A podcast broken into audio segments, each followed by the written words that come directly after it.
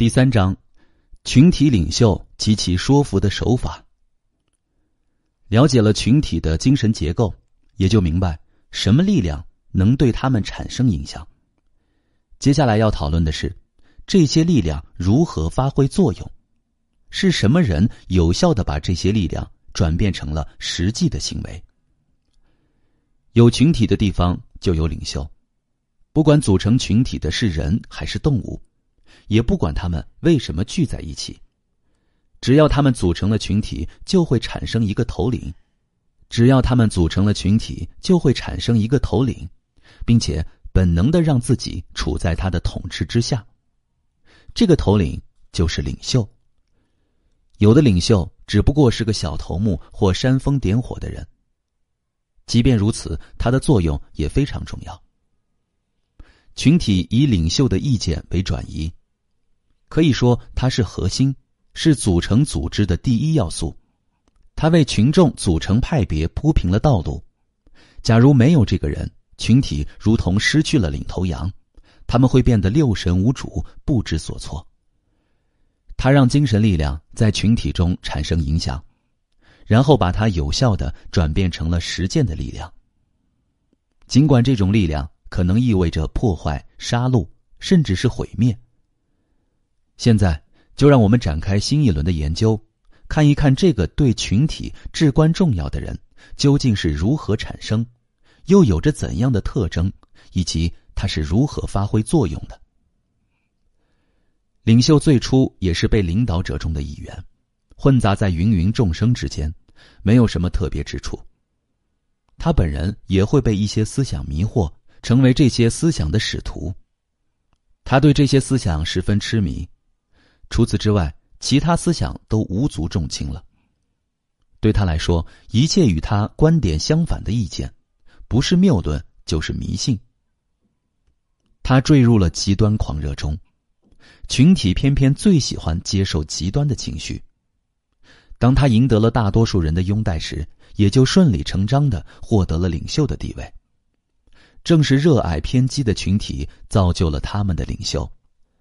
法国大革命中的雅各宾派政府首脑罗伯斯皮尔，在学习了一些哲学知识后，被卢梭的哲学观念迷得神魂颠倒，并用宗教裁判所的方式对他进行传播。他一心要把祖国打造成一个纯洁无瑕的乌托邦，狂热的使命感使他容忍不了任何与现实的妥协，以及任何道德上的污点。无论谁阻碍了他的崇高目标。除了死亡，没有其他选择。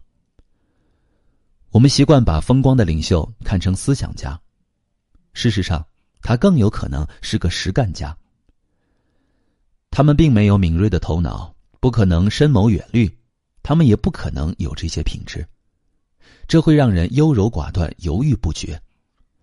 倒是那些神经病态的、兴奋的、半癫狂的人，给予疯子为邻的人中，尤其容易产生领袖。信仰令他们意志极其坚定，感情极其狂热，这无疑是最受大众欢迎的。群众服从意志坚强的人，他们很清楚如何迫使群体接受自己的看法。聚集成群的人会完全丧失自己的意志，本能的转向一个具备他们没有的品质的人。不管领袖们坚持的观念或追求的目标多么荒诞，只要他们保持坚定的信念。就能使任何理性思维对他们起不到作用。轻描和处决只会让他们更加兴奋，他们会毫不犹豫的牺牲自己的利益和家庭，甚至自己的生命。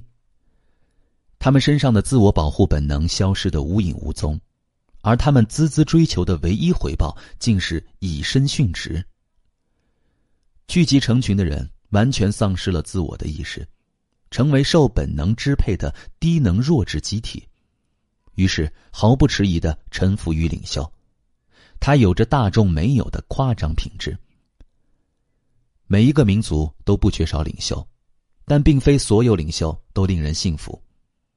在各群体的领袖之中，有相当一部分并不是狂信者，他们也没有被那种强烈信念激励，而有的领袖则巧言令色。一味追求私利，善于说服众人。